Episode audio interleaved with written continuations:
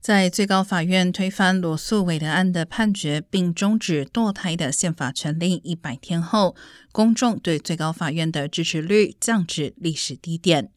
最新的盖洛普民调显示，只有百分之四十七的美国人表示他们对最高法院至少有相当程度的信任，比两年前下降了二十个百分点，比去年下降了七个百分点。